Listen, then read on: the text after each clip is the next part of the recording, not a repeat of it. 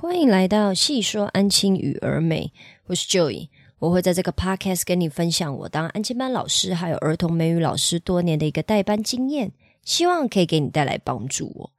我讲完这一段片头呢，我忽然想到说，诶，其实我很少在分享跟儿童美语代班相关的一些事情哦，因为我在看我后台数据的时候呢，我可以发现说。其实大部分的老师还是对于安亲班的工作比较有问题哦。对于就是儿童美语代班啊，或者是上课的一些教授的技巧呢，比较有比较少有老师可能询问我，或者是后台数据也表现比较不理想哦。我这边只是想要提醒你说，如果你。有在，比如说教英文呐，或者是教一些儿童美语，然后你想要知道说要如何提升小朋友整体的那个学习成效，你是想要知道的话，也欢迎你在问卷调查里面告诉我啊，或者是写信告诉我，或者是甚至是在那个 Apple Podcast 或 Spotify Podcast 下面留言告诉我，那我就会知道说，哦，原来还是有人想要听这方面的内容，我就会往这方面去呃准备哦。那当然，你也可以告诉我你想要。知道的是哪一些呃细节的内容啊？那这样子我在准备也比较好，有一个方向哦。那今天呢，我想跟你聊的题目呢，是我发现只要我提了这两个关键字呢，就会在 D 卡上面造成一些些回响哦。我所谓的造成的回响，是指说愿意回复我的人就变多，它并没有什么上热搜啊，或者是上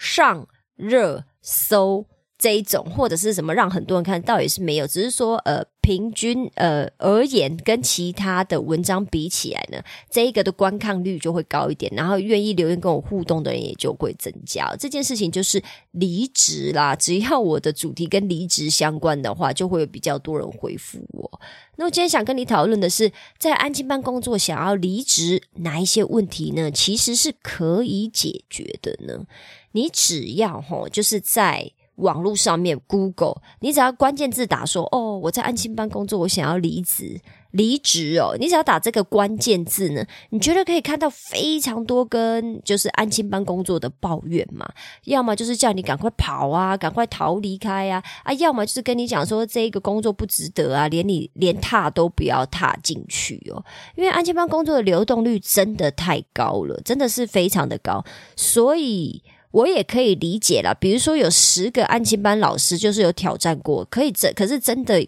愿意留下来，有能力留下来，或者是撑得住的老师，可能就这么个两三个好了。那是不是剩下的大概七个八个左右都是？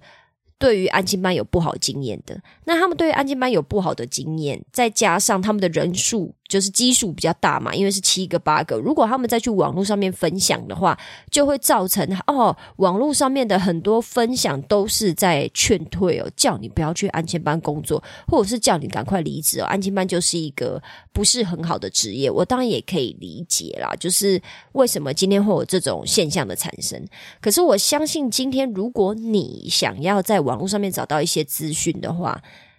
应该都是想要找对你自己有帮助、可以解决你问题的资讯嘛，而不是说哦，我们今天就是看着别人的抱怨、别人的分享，然后我们就跟他同仇敌忾，说对啊，对啊，我也是这么烂。可是实际上，你遇到的工作上面的问题，或者是你生活上面的难题，没有没有被解决到的话，其实实际上对你来讲是没有什么太大的帮助的嘛。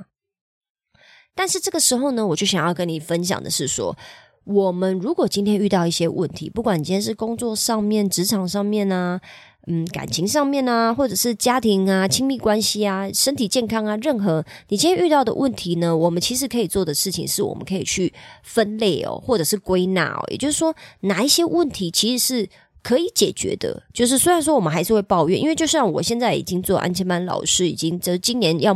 满九年了嘛，再来就是要到第十年了哈。已经满九年的情况下，我还是常常会去跟我主管抱怨啊，或者是跟我同事、同事、同事比较可以、比较可以被信任的同事哈，然后或者是呃跟我的另外一半抱怨嘛，这都很正常。我觉得要不抱怨，这真的太难了。我也不是圣人，说什么哦，我今天就是不要抱怨，没有这种事情。可是抱怨完以后，我们还是得去解决这些问题嘛。可是网络上面的这些抱怨的文章。常常都没有办法提供我们这种解决问题的方式嘛？因为他今天会来抱怨，就是因为他不知道，他也不知道怎么解决这个问题嘛。那这就也是为什么我今天就是想要站出来分享一些我的经验，可以让越来越多的安亲班老师知道说，哦，他遇到的一些挑战，其实是怎样子可以去。化解掉，或者是处理掉，或者是就是他可以完成这个挑战的，让越来越多人知道说，我没有要推广说什么安亲班是一个全世界最棒的职业，但是我的初衷或者是我的想法就是希望可以让越来越多人知道说，其实安亲班这个工作没有想象中的这么糟。那如果你愿意，你也跟孩子有缘分，或者是你就是想要去改善的话，其实都是可以改善你的工作的状态。可能没有办法改善环境啦，因为公司的环境就是那个样子嘛。可是你绝对可以改善你的工作的状态，你跟孩子的相处，你跟家长的相处，甚至是你跟同事还有主管的相处，其实这都都是可以被改善的。那等到调整到某一个阶段，你会忽然意识到说，哦，其实安静班工作没有想象中这么糟，甚至你可能还会喜欢在安庆班工作。像我现在的状态就是这个样子，就是我们公司当然还是有很多。我个人会抱怨的地方，可是实际上，如果真的很就事论事的去思考的话，其实也可以发现说，现在待的安亲班就是最适合自己的一个工作的环境了。那我每天都算是没有说什么哦啊，好期待上班哦，倒也没有这么夸张。但是我每天去上班，目前都是开心的，就是哦，好啊，呃，也没有到好啊了，就是当然上班。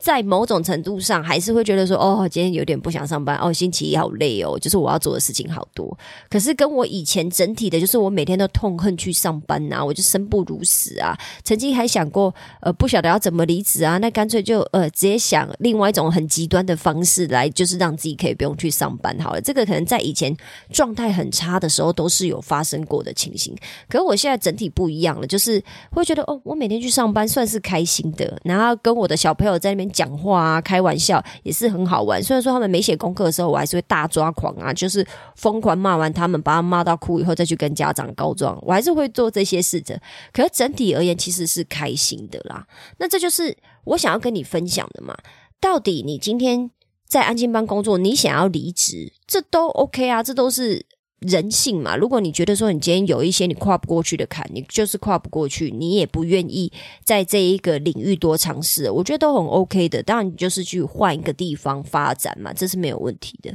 可是我们要怎么样去慢慢的思考出？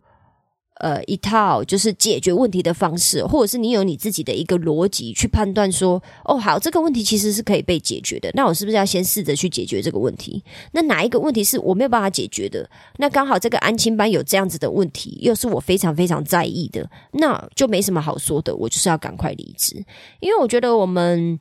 当然，以前我也是这样啊。年轻的时候呢，就是会比较容易被别人影响嘛，然后可能觉得这个工安静班很烂，这个工作很烂。那其他人也是这样抱怨，网络上面也是这样抱怨。然后我就是会觉得说，fuck，我就是不要做这一份工作了。这个工作就是烂，这安静班就是烂嘛。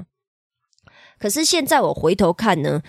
我可以发现说，其实他当然还是有他的问题所在，可是我自己也要负很大的一个责任，就是是我当下缺乏了那个技能去解决问题，我当下也没有那个思维，知道说哦，我要怎么样去调整我的想法，让我在安亲班工作这一个部分可以越来越顺利，这些都是我当初缺少的，所以我很希望就是。可以就是结合我这九年的安亲班工作经的经验，吼，来帮助越来越多的安亲班老师可以早一点，吼。我不是说你完全不会走弯路，因为我前两天才听了。一个哦，昨天啊，就昨天，我最近又买了一个新的线上课程，是那个得到 App 里面的陈海贤老师的自我转变课程。我非常喜欢陈海贤老师，那他在课程里面就有提到一句话，就是有触动我的心哦。他就说，就是这世界上呢，只要是跟你的自我转变的路呢，就是没有任何一条路是弯路，就算你觉得它是弯路的话，你也是走到了。你想要去的地方，我个人觉得哦，这一句话真的是讲的非常好。那我个人认为，其实它也可以应用在安亲班工作上面哦。你今天在安亲班工作遇到的一些挑战跟困难，也没有所谓的弯路哦。我今天只是希望可以帮助你在遇到这些挑战的时候，你有一个工具，有一个系统，有一个思维，可以帮助你去解决你遇到的挑战，而不是说我可以帮助你说哦，你就不用去经过。这样子的修炼或这样子的一个蜕变呢？我觉得每个人都是会遇到这些事情的，只是说是有人带领你的方式，还是说你完全要靠自己摸索？那靠自己摸索，可能就跟我一样嘛啊，要花个四五年啊，五六年才可以对于安亲班工作越来越得心应手，因为我整个人的想法跟状态也不一样了嘛。那哪一些问题是嗯，说真的，我也帮不了你的。这个你可能就要自己去思考看看，说这既然是不能被解决的问题的话，那我有多在意它嘛？那今天我想要跟你分享的就是，如果你今天想要离职的话，有哪一些问题其实是可以被解决？如果你是因为这些问题想要离职的话，你可以再考虑考虑哦。Hello，这是我自己的广告。你好，我是 Joey。我的目标是要让安亲班老师可以更轻松工作。我们一起 work less, live more，让我们一起轻松工作，笑声更多。我利用安亲班工作优化训练营的线上课程，协助老师，你可以把注意力放在最重要的事情上面，让你不用一直分神去管理秩序，也让你有一个好的代班节奏，可以每天准时的把工作完成哦，让你不再被孩子牵着鼻子走，甚至期待跟孩子相处哦。我也提供付费咨询，只要是跟安亲班工作相关的问题，安亲班工作的职涯规划等等，都欢迎跟我联络讨论。我会依照你的问题提出大纲，确定我们双方的认知都达到一致以后呢，才会跟你做后续的收费还有咨询哦。现在就跟我联络吧。现在回到 Podcast 喽。第一个问题呢，就是代班系列难题啦。那你不知道要怎么解决嘛？尤其是这一定很容易发生在我个人认为，大概一到两年内，甚至是完全没有代班经验的安全班老师，大概都会有这这这一系列的问题啦。就是比如说，主管就飘过来啊，跟你说：“哦，你空班要加强哦。”你可能就是在空班这一块，你还就是很容易被小朋友带着走。你可能这个部分你要想办法。法加油，然后或者是哦，你要想办法让小朋友功课赶快写一写啊，你赶快写完啊，那你还要帮他们加强啊，你要想办法啊。就是假设说这一系列的代班难题，主管就是只是会过来跟你讲说，哦，你要改进哦。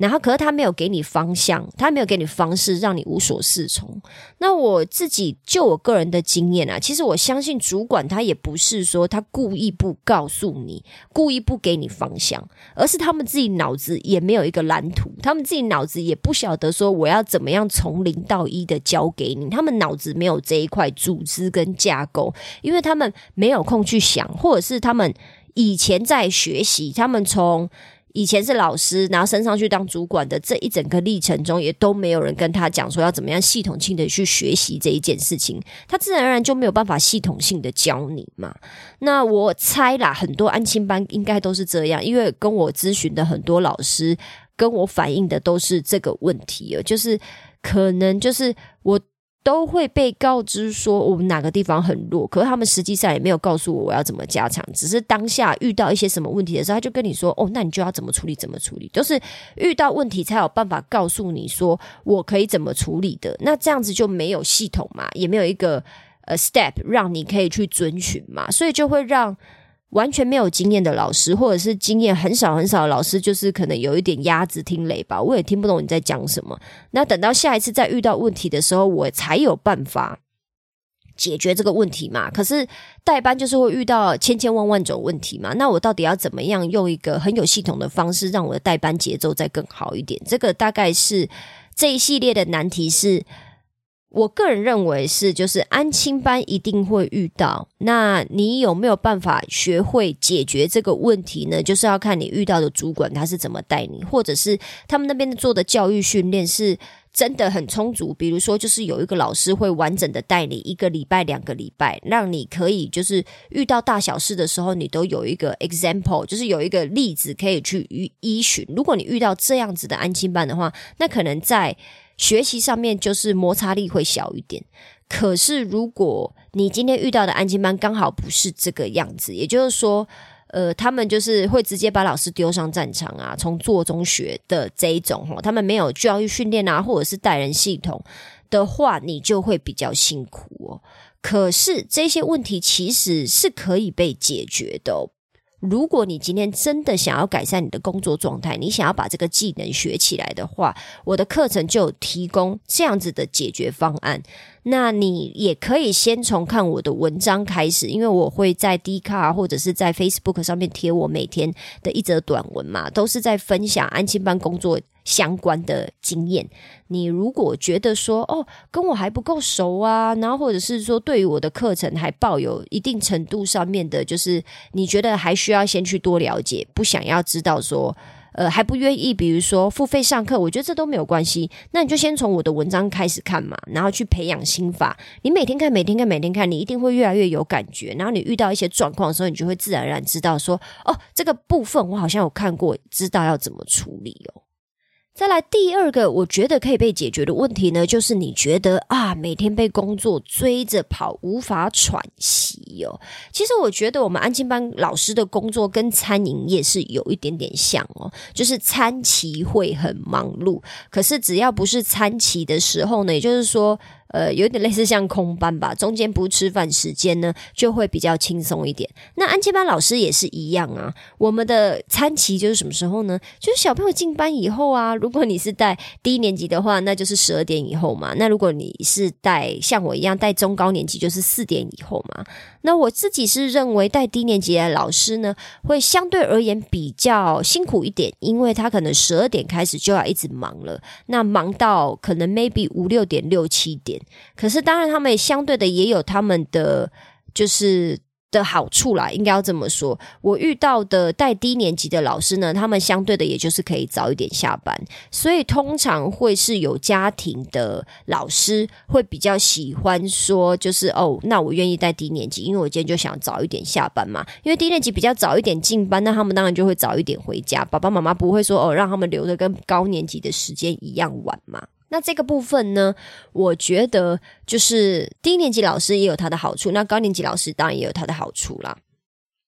那可是呢，不管是哪一个，都是。小朋友只要进班以后呢，哦，我们就是忙，就是打仗。我只要不管跟哪一个老师，我都会说，哦，就是打仗。我等下要打仗喽，哦，然后要一直打打打打打打到下班嘛。那可是，在打仗打仗之前呢，也就是说，小朋友进班之前，其实有很多时间呢，我们是可以自己好好规划的哦。那老师这边，我提供一个小技巧给你。你今天在分配你自己的工作任务的时候呢，我自己就有一个非常大的原则，我怎么会去？规划我的任务还有时间，我就一个原则，我把我的任务全部都划分成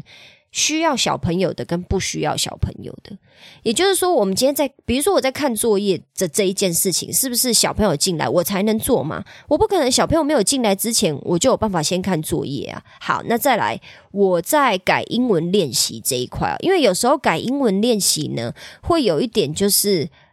因为当下太忙碌的关系，所以我会把改英文练习这一个东西、这一个任务呢，先把它放在旁边，因为我当下还有别的事情要忙。可是我差不多就会在五秒之后跟我自己说啊，不行啊！可是如果我不现在先看他们的英文练习的订正有没有写好的话，他们等一下下课就要回家嘞，就要回家，我是不是他们又要把本子收走，我就看不到了啊？或者是我没有赶快要求他们在进班时间把我的英文练习订正好，他们等下把东西拿回家，我又要等到隔天了，那是不是他们的订正就是永远没有办法完成？因为我没有办法追到这个订正嘛，所以我就会立刻。告诉我自己说，看英文订正、检查他们的练习这一块，永远都要挑他们进班的时间做，不管我有多忙。如果我当下手边忘记了，好，我再去做一个就是孩子不在我也可以做的事情，比如说写我的本子的规划表好了。有时候我会必须要去记录外师在上课的一些流程，因为这是要记录给总公司看的。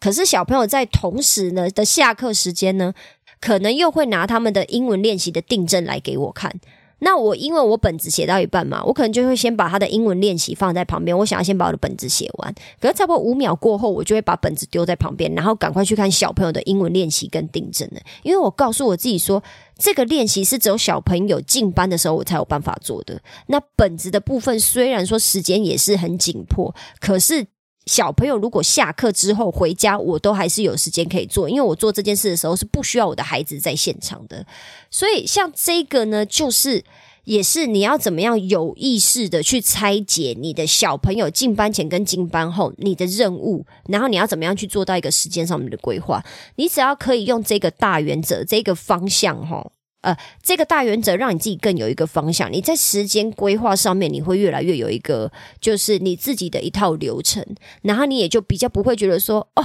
我每天好像都被工作追着跑啊，我就没有空去上厕所，没有空喝水啊。有的老师甚至连饭都没有办法吃。你只要有这个意识，或者是我的课程里面也有提到这件事情，你要怎么样去规划你的时间表嘛？有很多老师是连自己的时间表都讲得不清不楚的，或者是他没有办法去判断事情的先后顺序哦。我到底什么事情是小朋友进班的时候我一定得做完的？那为什么事情是可以就是拖到隔天小朋友还没进班之前，我赶快在那个时间做的？很多老师是没有仔细去想过这件事的。如果你今天想要改善你的工作，的状态，或者是你的工作流程的话，我也建议你可以先去做这这样子的思考，或者是你愿意的话，你也可以来参加，就是我的课程哦。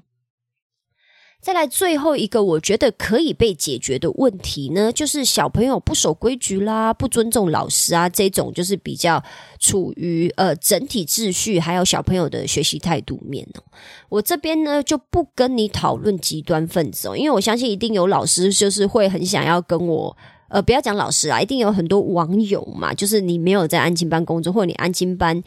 工作一阵子，你到最后选择要离开的，就是你当初的经验是不愉快的。这一定会有人要跟我讲，所以就是会有极端分子。可是我没有办法跟你讨论极端分子啊，因为每一个极端分子他们都有自己的问题嘛。我只能跟你讨论整体来说，如果学生不守规矩的这一个现象，如果说你整个班级都是属于乱哄哄、闹哄哄，然后常常就是不守规矩、不守秩序，然后在写功课的时候也常常需要你三催四请哦。假设说你今天遇到状况是这个样子的话，我个人认为这也是可以被解决的问题哦。你就去回想一下，为什么有的老师他进教室的时候，学生就是会保持安静？比如说我，哈，我不是要说我很骄傲还是什么的，就是我只要进教室呢，原则上。大概百分之九十趴的小朋友就会开始安静下来。那因为还有十趴的小朋友还在很嗨嘛，然后他发现自己的同学怎么安静了，或者是一直往一个地方看，就会看到原来我进来了，然后他们就也会跟着慢慢的安静。